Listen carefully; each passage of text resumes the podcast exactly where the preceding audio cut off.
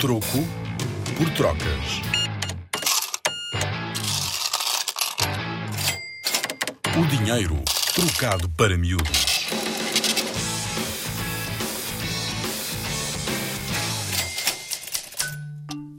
Sabes o que é uma poupança? Imagina que todos os dias ajudas a tua vizinha e lhe passeias o cão. Não o fazes para receber dinheiro, mas mesmo assim, todos os meses, para te agradecer, a tua vizinha dá-te algum dinheiro.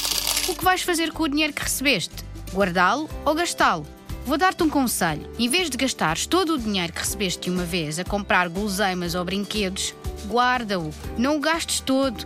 Põe algum de parte. É que o dinheiro que tu não gastares hoje podes usar no futuro. É como se fosse uma reserva, também conhecida como poupança, a que podemos recorrer, tal como fazem as formigas que no verão juntam comida para terem o que comer no inverno, ou como o esquilo que esconde as bolotas e as nozes nos troncos para os dias mais frios. Ou seja, poupar é colocar de parte uma determinada quantia que podemos vir a usar no futuro.